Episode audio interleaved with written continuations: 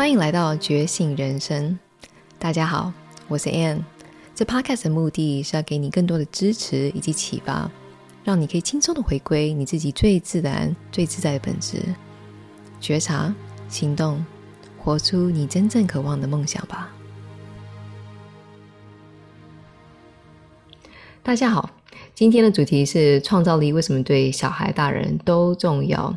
对你而言，创造力为何？然后你自己有什么样对于创意的一些出口呢？然后很开心今天邀请到 CC，我们可以继续再聊一聊这个主题。所以好奇问一下 CC，你觉得你平常是怎么样在发挥你自己的创意、你自己的创造力呢？嗯，我的话，我喜欢编织手作，比如说做卡片啊。嗯、然后我小时候学了钢琴，长大了就会。呃，用那有限的 弹奏能力去弹出自己喜欢的呃旋律啊，这些都是嗯我自己喜欢，而且可以说是 创造力的展现吧。为什么讲的好像有点心虚的感觉？因为我没有想过我自己在生活中如何运用创造力过，哎，哦，了解，嗯，对啊，我觉得有时候大家把创意这件事情啊，或是把创造力当成一个运用啊，好像会觉得有点遥远，好像觉得创意是属于艺术家的啊，或者属于就是嗯舞蹈家的啊。其实创意在我们的生活啊是非常如实的一个展现，不见得真的要。有这样呃刻板定义，我觉得我自己创意的出口，可能就是比如说在陪小孩子画画的时候，确实也是透过画画，或者是我每次在放重生呼吸的时候，要不要去调那个音乐的时候，就完全融入在那个音乐的频率当中啊，就做 DJ，我觉得也是一 个那个创造力的出口。然后觉得舞蹈身体就是那个也让我。透过这个舞蹈，可以让这个能量的流动。我觉得更重要的是，好像就是某很单纯的快乐。我觉得平常在路上啊，就是不管是听到别人拉什么样的小提琴啊，或什么样的乐器啊，然后当我听到他真的是发自他内心一个很纯粹的一个。一个演奏的时候，我真的就是大老远的，我就会忍不住赶快去看，这到底是何方神圣？怎么可以拉出这么美妙的声音？然后我跟我儿子都会忍不住去欣赏啊、呃，这些街头艺人啊，他们各自的这些表演啊，因为不只是一个那个听觉上的饗宴，是你真的可以感受到他在他在传递他自己的能量，他在传递他自己的心情。所以我觉得艺术这件事情啊，创造这件事情啊，通常。都都不被大家视为这么重要，可是带来的喜悦却是这么的珍贵。所以就你而言啊，你有十年的这个教育经验吗？看，然后你觉得在这个经验当中啊，我们的小孩啊，都是是怎么样可以有更多的支持，去帮助他们去发挥更多的创造力？嗯，我们有聊过我的教育背景吗？因为我也在体制内教育待过，也在华德福教育待过。那我的研究所呢，也研究过呃创造力相关的主题。那时候的题目是家庭教育对资优儿童的创造力是不是有影响力？那研究的结果其实就是父母亲只要给孩子足呃足够的空间时间，他们其实自己自然会去发展出他们自身的创造力的。那这个在我在华德福教育的经验里头也是被验证到的，就是我亲眼经历它。是，呃，华德福教育本来就是很着重在艺术的锻炼啊，然后孩子要很多的手作啊等等的，所以比如说在湿水彩，这个是一个华德福教育里头的主要项目，孩子必须在整张都是湿的纸上面去作画，然后去。嗯，看见这些色彩的融合，然后这个轮廓在失控的的状况下，如何呈现色彩本身它自己？嗯、那他们变成是在跟这个美术艺术一起工作，他们的创造力是在这里所展现的，嗯、他们并没有要去控制。然后这个又对应到呃学术上对创造力的定义。就是创造力是一个人对模糊不清、暧昧不明的状况的这个容忍力，所以其实都很一致。这跟人本身的特质应该是息息相关，也完全对应的。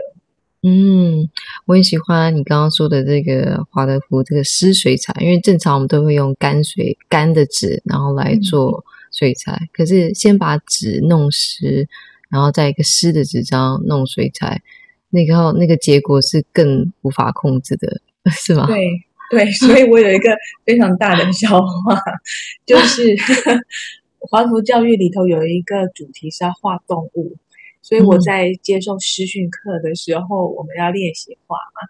那时候纸是湿的，然后我们只能用两个颜色，一个内一个外，就是动物本身一个色，然后周围的边界是另外一个色。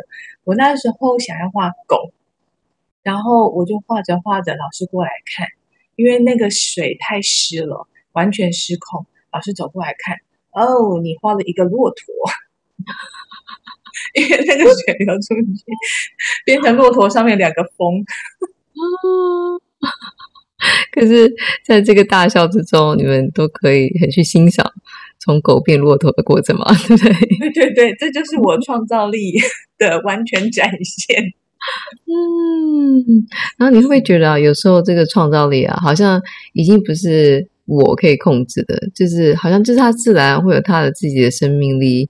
它自然就是有它的一个灵灵动的能力，好像就只是变成一个嗯一个器皿，好像你只是透过你的手去表达出来，好像只是透过你的嘴巴，然后很自然而然，哎，他自己就很美，他自己就我们就是只是给他这个空间去展现一样，很像你刚刚说到一个父母要做的，只是给一个空间，允许孩子去展现他们原本就有创造力。对呀、啊，讲到这个，我觉得那个让出空间，跟你刚刚说的故事其实很结合，就是那个那个跑回家的那个。哦，对，有一个故事啊，是我常在课堂上会讲的。啊、有一个故事是啊、有一个在美国的一个诗人啊，然后他之前在山谷里还是在稻田里，我忘记，总之这个自然环境。会听到这些来自于其他界要给他的一些诗的讯息，可能一些是诗句啊。然后呢，他每次听到这个诗句啊，他就必须要冲啊冲啊冲啊，就是要从呃很远的地方去跑回家，因为他很怕这个诗句啊会从他的耳朵就溜走，所以呢，他就很像在把那个诗句一回家，赶快。到桌子前面，然后就把这些诗句拉回来。所以每次拉回来的时候，是已经快要走了。所以呢，拉回来的字全部都是反过来的，所以他就必须自己再翻译一下那个字是什么意思，或者那个诗句刚刚是说什么。所以有时候很多的创意啊，我觉得真的都是，嗯，这个灵感啊，真的就是你只是打开你的天线。你只是打开你的频道，然后其实这个信息其实都是一直都在的。然后我当然宣传的，我当然一直在强调，都是拿回你自己的力量。有时候你只是要给你自己这个空间，去允许这个灵感，去允许这个不一样的机会，去允许你自己在这个暧昧不明当中，你还可以继续穿越。你还可以在这个挫折当中，你还可以去知道说，哎，我其实是另外一个契机，我可以去接受这个，我可以去容忍我没有办法控制的状态，但是我还是可以看到，哎，有不一样的可能呢。对啊，所以我们起初谈想要谈创造力这个主题，是因为，呃，我们也看到一些父母亲在对孩子创造力的培育上。的确是有一些偏颇的，没错，可能觉得呃，送小孩子去学乐器，可能就是一种培养音乐美感，或是各式各样的一个展现。但是呢，你刚刚说的，一直去学呃乐器啊，不见得是代表孩子本身是有创造力的，是吗？嗯，对啊，所以。我个人的想法是，创造力呢，是我们在生活里头给了一个空间，然后就像那个故事一样，创造力自然的会来临。我们只要看见它，然后下载它，嗯，它就完成了在我们生命中展现的这个使命。嗯，所以每个人展现的方式是完全不一样的，所以这、嗯、这个世界才会这么样的美丽，这么的丰富多元。是，对啊，我觉得在呃传统的体制啊，也许大家已经有一个很清晰的要按部就班，怎么样才是创造力，怎么样才是成功的一个创造力。可是有时候我们的定义都是非常的狭隘的，因为那个灵感远远是超过我们大脑、我们的传统认知、我们这些集体意识所啊、定义的。所以，我们在这里啊，也是想提醒，就是不只是小孩子要有这种创造力，可以好好培养这个创造力。就算你是大人了，可以，就算你觉得你已经四五十岁啊、六七十岁啊，就是我都这么老了，OK，我只要呃过一天赚一天就好了。我觉得创造力还是非常非常重要，因为对我来说，它是一个喜悦的泉源。因为当你在创造的时候，就是你在。你在发展的时候，就是你意识在扩张的时候，然后那个喜悦不是任何的一个嗯物质的的定义可以去可以去呃在可以在这个范畴内去去去去理解的，嗯，所以 C C，你觉得啊，大人啊，OK，我们平常就像你刚刚说，你会手作啊，然后我可能说。我可能就是沉浸在音乐啊，然后对于一些就是他们觉得创造力到底是什么，或是我要怎么样让这个创造力的快乐，呃，带到我的生活当中？你觉得你有什么样的建议呢？我刚刚听到你说的一句话很感动，是创造力会让我们更快乐，所以创造力对我而言是一个能够让我们快乐。然后拓展我们的生命的能力，嗯，所以不管是什么方式的展现都很好。对，所以我们刚刚讲的一个，又回到一个接纳自己展现的空间，可以展现的方式，是但是给自己那个机机会去允许自己展现，第一步非常重要。嗯、你要给你自己去愿意去跳脱原来的困境。